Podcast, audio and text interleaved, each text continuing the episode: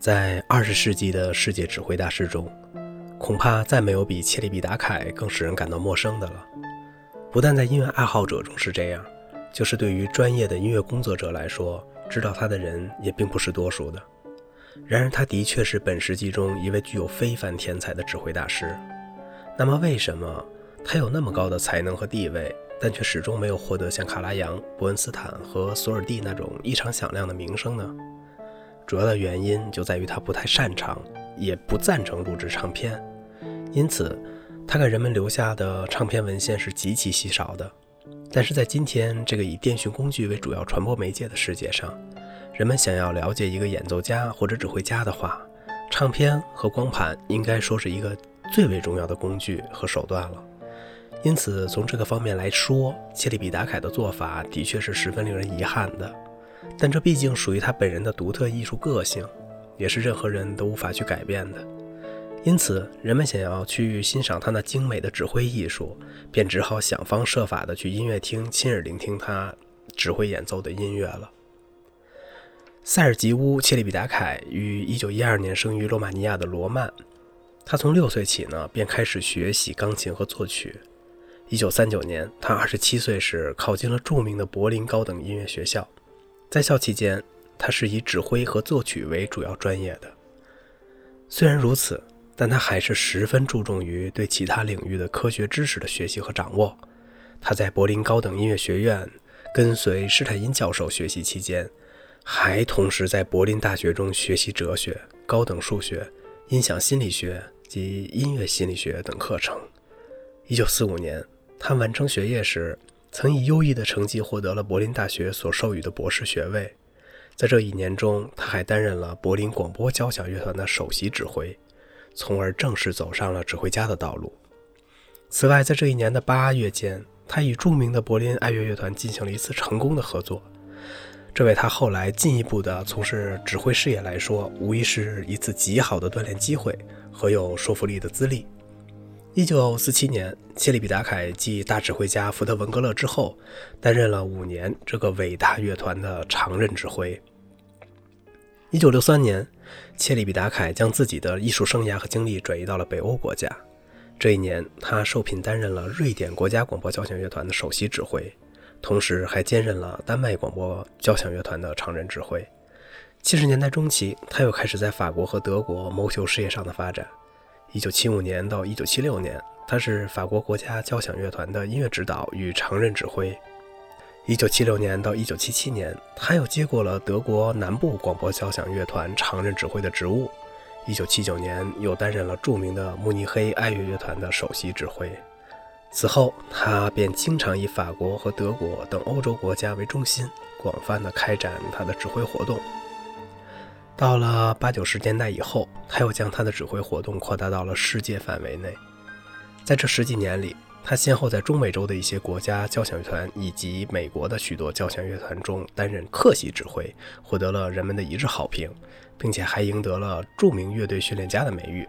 切利比达凯训练乐队是以极其严格的态度而闻名的。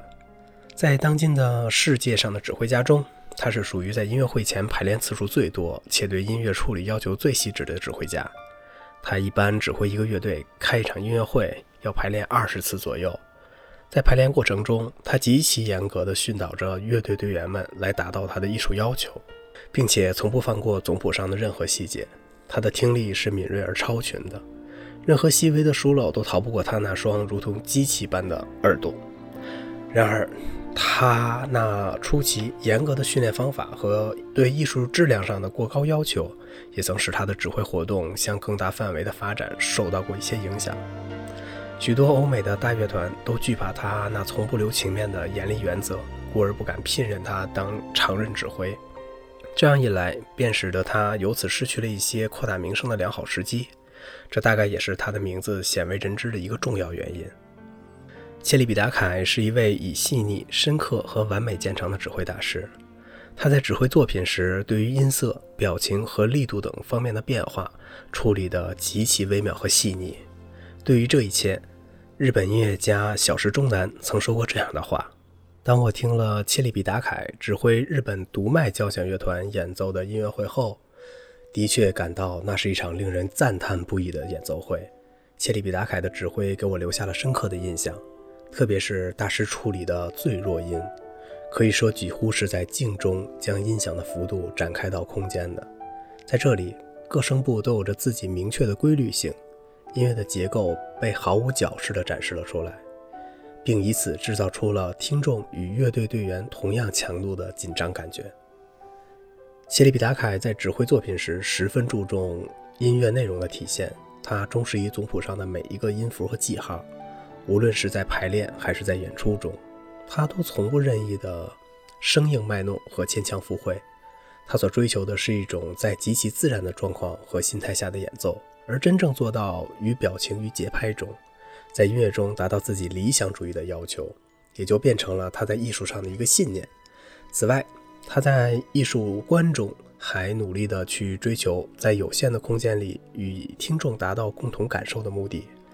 用小石重男的话说，这表明了一种在情感的表现上应具备的超脱的自由精神的哲学上的认识。而这种观点和认识，恐怕就是他极力否定录制唱片的真正原因。谢利比达凯在演示音乐作品时有着极为罕见的深刻性，并且每种演示方法都有着包含哲理性的逻辑思维。这种特点是与他在年轻时努力地学习哲学课程的原因分不开的。他在排练时经常教导乐队队员要学会用辩证的方法来对待作品，